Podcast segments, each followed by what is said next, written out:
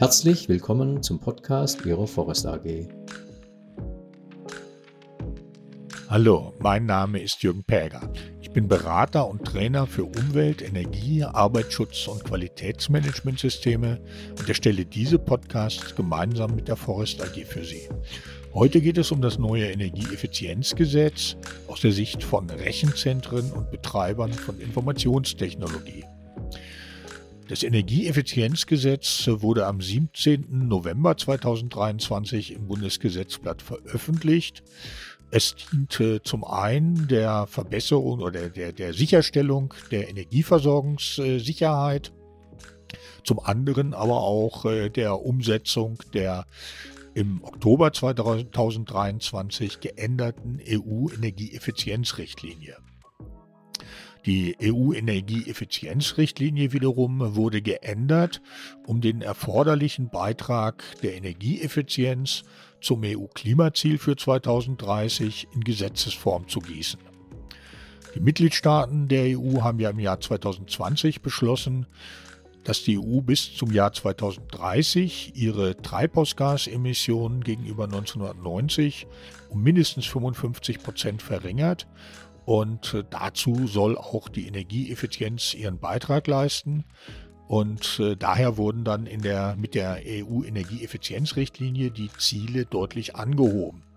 Und damit die Maßnahmen frühzeitig eingeleitet werden können, hat die Bundesregierung zeitgleich mit den Diskussionen über äh, die neue Richtlinie schon mit den Arbeiten an dem nationalen Energieeffizienzgesetz begonnen, das dann, wie gesagt, im November 2023 äh, veröffentlicht wurde. Und in diesem Energieeffizienzgesetz äh, sind auch ähm, spezielle Regelungen für Rechenzentren und die Betreiber von Informationstechnologie enthalten. Ähm, und äh, das äh, hat den Hintergrund, dass damit die Auswirkungen der zunehmenden Digitalisierung auf den Klimawandel verringert werden sollen. Und äh, das geschieht über äh, Mindestanforderungen an die Energieeffizienz und die Nutzung äh, der in großen Mengen in Rechenzentren anfallenden Niedertemperaturabwärme. Die zentralen Anforderungen beginnen ab 11 des Energieeffizienzgesetzes. Demnach müssen Rechenzentren, Rechenzentren im Sinne des äh, Energieeffizienzgesetzes sind übrigens solche mit einer Nennanschlussleistung ab 300 Kilowatt. Kleine Rechenzentren sind nicht betroffen. Also müssen Rechenzentren, äh, die vor dem 1.7.2026 den Betrieb aufgenommen haben oder noch aufnehmen werden. Ähm, ab dem 1.7.2027, also dann ein Jahr später, eine Energieverbrauchseffektivität äh, von unter 1,5 erreichen und ab dem 1.7.2023 eine von äh, unter 1,3 im Jahresdurchschnitt die Energieverbrauchseffektivität, ähm, auch bekannt als äh, PUE, Power Usage Effectiveness, ähm, ist das Verhältnis zwischen Gesamtenergieverbrauch und dem Energieverbrauch der IT. Also theoretisch äh, wäre es äh, denkbar, dass der, äh, der kleinste Wert genau 1 besteht. Dann geht die gesamte Energie in die IT. Das ist natürlich praktisch unmöglich. Ähm, aber heute sind ähm, Google zum Beispiel behauptet von sich äh, ein PUE von 1,2. Ähm, der ist also durchaus realistisch. Und ähm, ja, die ähm, Anforderungen äh, haben Sie eben gehört. Ähm, Rechenzentren, die ab dem 1.7.2026 den Betrieb aufnehmen, müssen dann spätestens zwei Jahre nach Inbetriebnahme eine Energieverbrauchseffektivität äh, von unter 1,2 äh, im Jahresdurchschnitt erreichen. Also den äh, Durchschnitt von Google schaffen.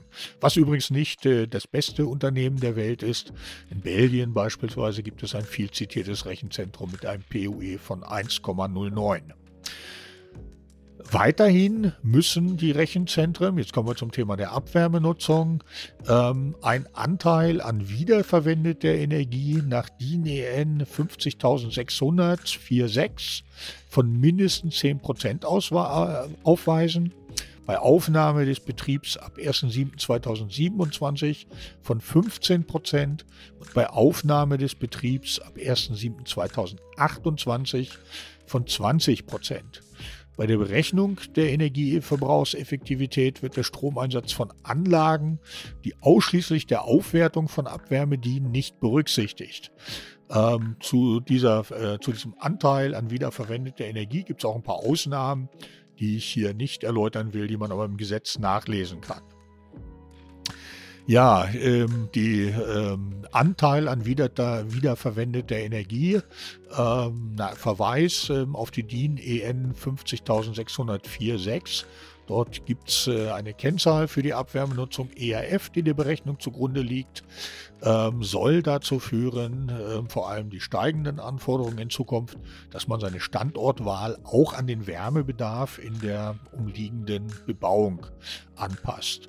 Ähm, und der dritte Punkt, der gefordert wird, äh, das ist ein zunehmender Einsatz erneuerbarer Energien, die dafür sorgen sollen, dass ähm, Rechenzentren in Zukunft klimaneutral sind.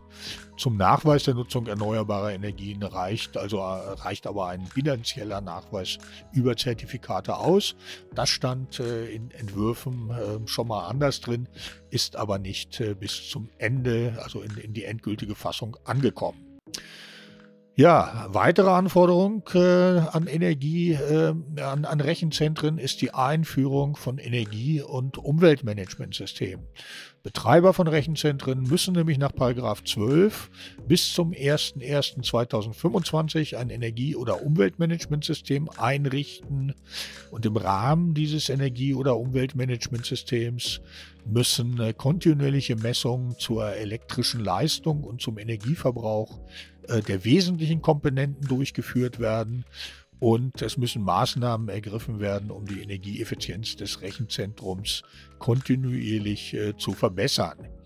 Äh, bei einer nicht redundanten Netzanschlussleistung äh, von einem Megawatt oder höher, bei öffentlichen Trägern von 300 Kilowatt oder höher, besteht eine Pflicht zur Zertifizierung oder Validierung des Energiemanagementsystems anerkannt werden Zertifizierungen nach ISO 50001 oder Validierungen nach EMAS-Verordnung für das Umweltmanagementsystem. Befreit sind Unternehmen mit einem Gesamtenergieverbrauch von weniger als 7,5 Gigawattstunden im Jahr, wenn die wiederverwendete Energie zumindest 50 Prozent von einem Wärmenetz aufgenommen wird.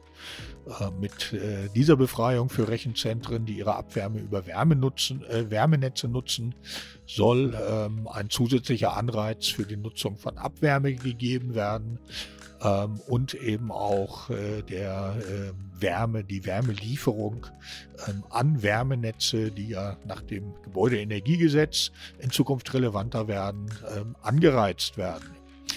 Ja, diese Anforderungen gelten entsprechend auch für Betreiber von Informationstechnik. Eine Pflicht zur Validierung oder Zertifizierung des Energie- ähm, oder Umweltmanagementsystems besteht für Betreiber von Informationstechnik äh, bei einer redundanten Netzanschlussleistung von 500 Kilowatt, bei Betrieb im Auftrag öffentlicher Träger äh, ab 300 Kilowatt. Ähm, und äh, dann gilt noch die Ausnahme, dass alle diese Anforderungen nicht anwendbar sind auf Rechenzentren oder den Betrieb von Informationstechnik, wenn diese plangemäß vor dem 1.7.2027 außer Betrieb gehen soll, was man aber nachweisen muss. Ähm, Betreiber von Rechenzentren und Betreiber von Informationstechnik haben nach 13 auch ähm, Informationspflichten. Sie müssen nämlich jährlich bis zum 31.03. für das Vorjahr Informationen nach Maßgabe der Anlage 3 des Energieeffizienzgesetzes veröffentlichen und diese auch an den Bund übermitteln, der dafür eine elektronische Vorlage bereitstellt. Ähm, diese Angaben ähm, umfassen unter anderem den Gesamtstromverbrauch, den Anteil der erneuerbaren Energien am Gesamtstromverbrauch, Menge und Temperatur der Abwärme, die an Wärmeabnehmer geliefert sowie an die Umwelt abgegeben werden, die Menge der im Rechenzentrum gespeicherten und verarbeiteten Daten und die Energieverbrauchseffektivität nach DIN EN 5642. Ähm, Und äh, mit dieser Berichtspflicht soll die Datenverfügbarkeit verbessert werden und ein Wettbewerb um äh, die effizientesten Rechenzentrumsdienstleistungen in Gang gesetzt werden, ähm, indem sie nämlich den Kunden Vergleichsmöglichkeiten zur äh, Energieeffizienz und Klimaneutralität äh, von geeigneten Rechenzentren geben. Betreiber von Rechenzentren, die für Dritte, also für Kundendienstleistungen anbieten, sind nach 15 äh, seit dem 01.01.2024 auch verpflichtet, dem Kunden die ihm direkt zuzuordnenden Energieverbräuche pro Jahr darzustellen. Ja, so viel für heute. Ich hoffe, dieser Podcast hat Ihnen gefallen und wir hören uns bald mal wieder.